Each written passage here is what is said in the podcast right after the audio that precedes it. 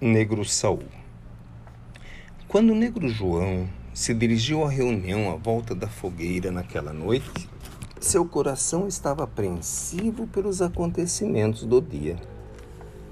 Ainda pela manhã tinha chegado à fazenda uma milícia de brancos e negros caçadores de negros fugitivos.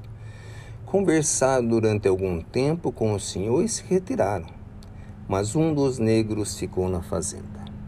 O negro Saul, de cara amarrada, como que não desejando fazer amigos, ficou na fazenda com a tarefa de observar durante alguns dias e ver se alguns dos negros fugitivos não aparecia por ali.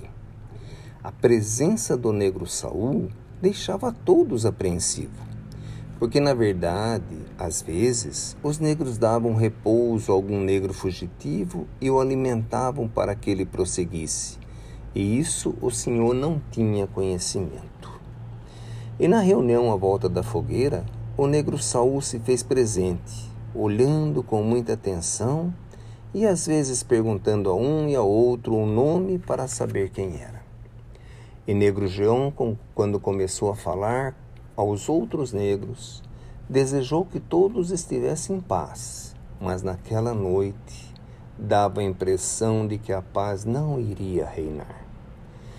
Mas quando a reunião ia a meio, o negro Saul começou a prestar atenção ao que ali era tratado pelos negros da fazenda e começou a ouvir da necessidade de conviverem uns com os outros com mais respeito. Ouviu que havia necessidade de se respeitar também os brancos, pois um dia todos estariam em uma outra vida onde não existia nem brancos e nem negros mas onde todos seriam filhos do mesmo pai.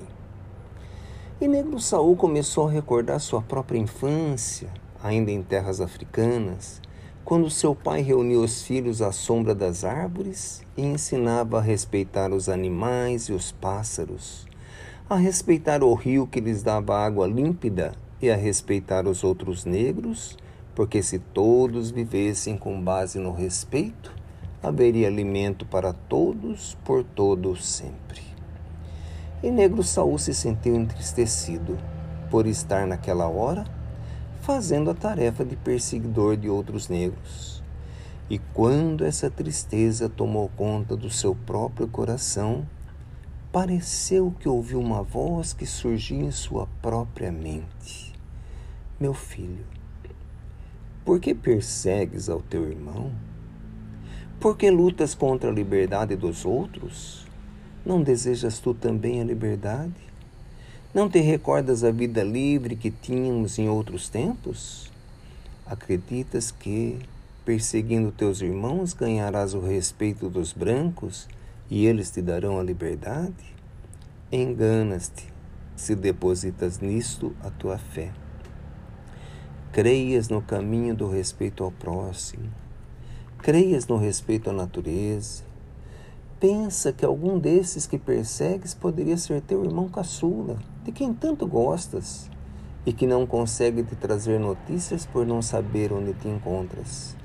Talvez ele, no ingênuo desejo de te encontrar, também tenha fugido de algum lugar onde se fazia escravo para poder, junto contigo, reconstruir a vida de confiança que tinham em tua juventude. Pensas, filho meu, em tudo que conversávamos em tua infância e em tua juventude e modifica a tua vida atual. Negro Saul, com a cabeça curvada entre os joelhos em lágrimas, não percebeu quando o negro João se aproximava dele. Somente percebeu quando o negro João colocou a mão sobre seus ombros e lhe disse: Meu amigo, quando o Senhor de todos os senhores foi levado para a cruz, ele falou com um dos ladrões que estavam ao lado dele sendo crucificado e disse que no mesmo dia eles se encontrariam no paraíso. Seja bem-vindo a uma nova existência, onde a paz haverá de estar no seu coração.